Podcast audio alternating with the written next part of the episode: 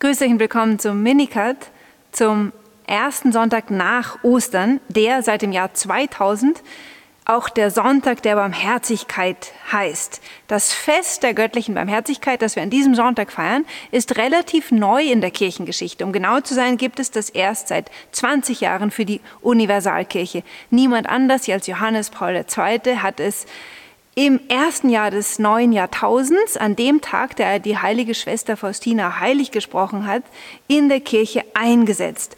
Warum an diesem Tag? Weil Jesus den Wunsch nach diesem Fest der heiligen Schwester Faustina geoffenbart hat. Wer ist diese Schwester? Schwester Faustina ist eine polnische Mystikerin, die am Anfang des 20. Jahrhunderts in Polen gelebt hat, von 1905 bis 1938.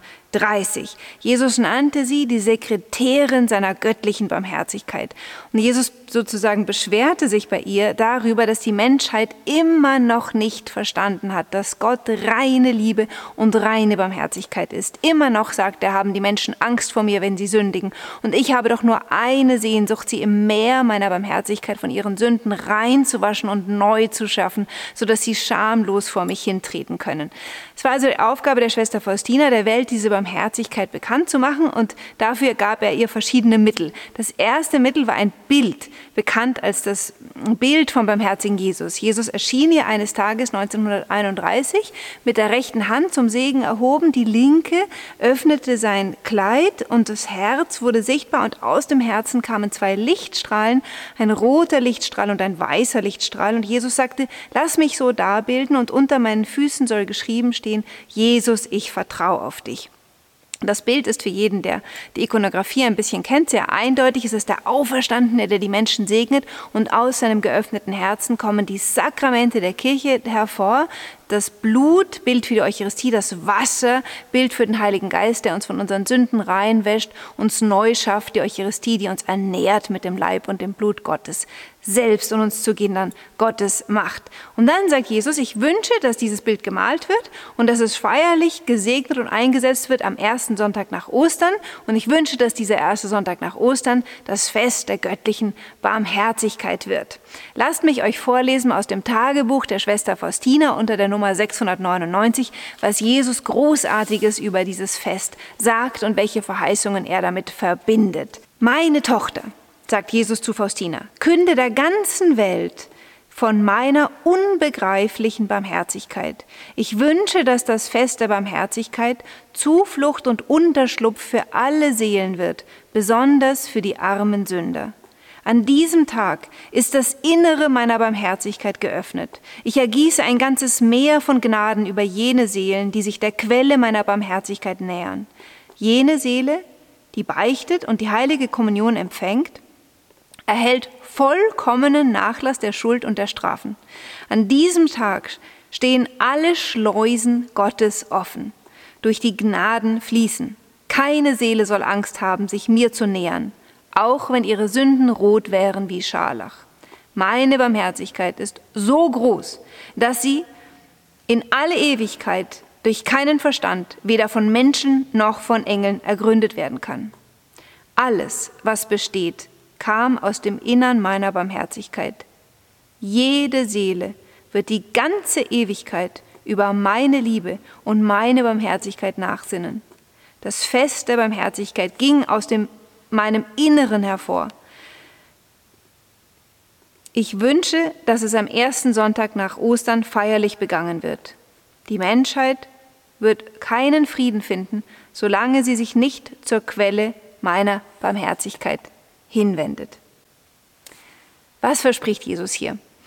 Wenn wir diesen Sonntag der Barmherzigkeit feierlich begehen, und in diesem Jahr geht das leider nur online, aber das wird dem Herrn genauso recht sein, das bedeutet, dass ihr zum Beispiel um drei Uhr schauen könnt, ob es irgendwo einen Livestream gibt von einer Verehrung der göttlichen Barmherzigkeit oder ihr seid zu Hause, ihr sucht euch das Bild im Internet, ihr druckt es aus, ihr habt es vielleicht zu Hause und ihr betet mit eurer Familie den Barmherzigkeitsrosenkranz. Das ist das Erste, was man tun sollte, die göttliche Barmherzigkeit verehren, entweder Livestream oder privat.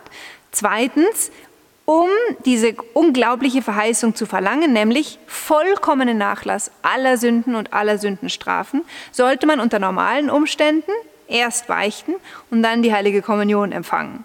Jetzt wisst ihr, dass wir in dieser außergewöhnlichen Zeit der Corona-Krise leben und nicht jeder, kaum einer die Kommunion empfangen kann.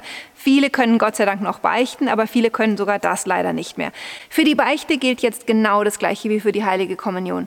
Die Kirche hat verstanden, schon seit 1600 Jahren, dass denjenigen, denen der physische Zugang zu den Sakramenten nicht möglich ist, trotzdem die gleichen Gnaden zur Verfügung stehen, weil Gott das Unmögliche von uns nicht verlangt. Das Einzige, was wir tun müssen, ist, wenn es uns nicht möglich ist, die Beichte physisch zu empfangen, dass wir einen vollkommenen Akt der Reue machen dass wir uns vornehmen, nicht mehr zu sündigen und dass wir uns vornehmen, bei der erstbesten Gelegenheit, sobald die Corona-Krise vorbei ist, wir dann auch physisch beichten. Und dann bekennen wir dem Herrn im Herzen unsere Sünden und dann dürfen wir wissen, dass wir genauso wie bei der geistlichen Kommunion die gleichen Gnaden bekommen. Vorausgesetzt, ich nehme mir vor, bei der ersten Gelegenheit zu beichten und das dann auch wirklich zu tun. Und dann macht ihr einen Akt der geistlichen Kommunion. Dann werden wir, da bin ich ganz sicher, den gleichen Ablass bekommen wie in den anderen Jahren. So, warum ist jetzt dieser Barmherzigkeitssonntagsablass so besonders und anders als die gewöhnlichen Ablässe, die die, die die Kirche ja auch kennt? Ich weiß, viele von euch denken beim Wort Ablass, uh, das hat was mit Luther zu tun. Das ist irgendwie was ganz Peinliches. Stopp. Was bedeutet Ablass?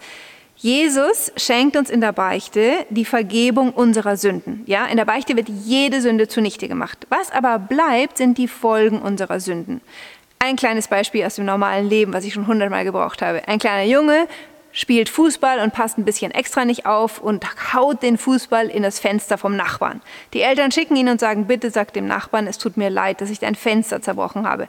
Dann wird der Nachbar sagen, oh danke, dass du dich entschuldigst, es freut mich, dass du dich entschuldigst, ich vergebe dir. Aber das Fenster ist natürlich immer noch gebrochen. Ja? Man will, dass Wiedergutmachung geleistet wird. Das Fenster ist jetzt nur ein sehr banales Beispiel, aber wenn wir sündigen, passieren oft viel, viel schlimmere Dinge. Es muss Wiedergutmachung geschehen. Und diese Wiedergutmachung tun wir normalerweise durch unsere Buße und durch die sogenannten Sündenstrafen, die auf uns bleiben, die Folge dieser Sünde. In einem Ablass geschieht Folgendes. Gott schenkt uns, dass aus dem Gnadenschatz der Kirche, wo nämlich viele Heilige viel mehr Gutes getan haben, als sie gesündet haben, dass das, was die wieder gut gemacht haben, uns zugerechnet wird. Und der, der das Allermeiste wieder gut gemacht hat, nämlich alles, ist ja Jesus Christus. Und deswegen kann er uns sagen, an diesem Tag schenke ich dir, dass ich vollkommene Wiedergutmachung für alle deine Sündenstrafen leiste. Das Neue daran ist, dass wir, dass Jesus verspricht, wer diesen Sonntag feiert, so vollkommenen Nachlass aller seiner Sünden und Sündenstrafen empfängt, wie wenn er an dem Tag getauft würde. Ja? Also es ist eine vollkommene Wiederherstellung unserer Taufgnade. Und das hat ganz tief was mit Ostern zu tun, ja? weil die Frucht von Ostern ist ja unsere Erlösung. Und wie wird uns die Erlösung zuteil? In der Taufe. Das heißt, an Ostern feiern wir nicht nur, Jesus ist auferstanden, es gibt keinen Tod mehr für Jesus. Wir feiern vor allen Dingen auch die Möglichkeit, dass Jesus durch seinen Tod am Kreuz und seine Auferstehung für uns die Auferstehung möglich gemacht hat und dass wir seit der Taufe Kinder Gottes geworden sind und zwar Anteil haben an der göttlichen Natur. Jetzt kommt noch was ganz Wichtigeres dazu.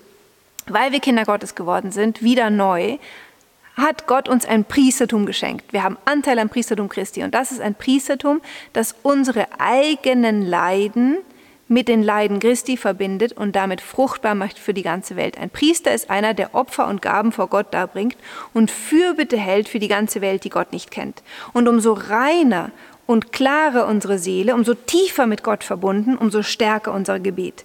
Deswegen ist das Geschenk vom Barmherzigkeitssonntag nicht nur ein Geschenk für unser persönliches Leben, sondern es ist ein Geschenk für die ganze Welt. Denn jeder von uns, der sich an diesem Sonntag neu ganz mit der Taufgnade erfüllen lässt, wird ein mächtigerer Priester sozusagen. Es gibt unsere, unserem Gebet und unserem Leben mehr Vollmacht. Wir werden stärker in der Fürbitte und wir werden stärker in der Verkündigung. Denn Jesus sagt, wer von dem Wasser trinkt, das ich ihm gebe, aus dessen Inneren werden Ströme lebendigen Wassers hervorgehen. Das heißt, wir lassen uns erneuern und in uns wird neu diese Quelle lebendig, die aus dem Herzen Jesu hervorgegangen ist, die seit der Taufe in uns sprudelt, aber die jetzt von uns in die Welt fließen will, um andere zu ernähren mit dem Wort Gottes und mit dem Frieden Gottes. Und was sagt Jesus? Jesus, die Welt wird so lange keinen Frieden finden, bis sie sich nicht an meine Barmherzigkeit wendet. Wir Christen kennen die Quelle der Barmherzigkeit Gottes. Es ist die Vergebung Gottes, die uns am Kreuz zuteil geworden ist. Wenn wir im Alten Testament schauen, was ein Messias ist, dann ist das höchste Gut, das der Messias zu bringen hat, der Friede, der Shalom. Der Messias soll die Welt wieder in ein Paradies verwandeln, indem er die Feinde Israels tötet, vertreibt. Und genau das hat Jesus in seinem Leben getan. Er hat den Satan überwunden, er hat unsere Sünden zunichte gemacht und damit alles wiederhergestellt. Shalom. Deshalb sagt er am ersten Tag der Auferstehung, Friede sei mit euch. Einen Frieden, den die Welt nicht geben kann, gebe ich euch. Lassen wir uns von Jesus diesen Frieden schenken, denn so werden wir auch wir zur Quelle und Friedenbringern für die Welt. Nur so kann auf der Welt Friede herrschen, indem die Menschen sich zu Gott zurückwenden, sich von Gott Vergebung ihrer Sünden schenken lassen. Dann wird wahre Friede sein. Ich wünsche euch ein wunderschönes Fest der göttlichen Barmherzigkeit.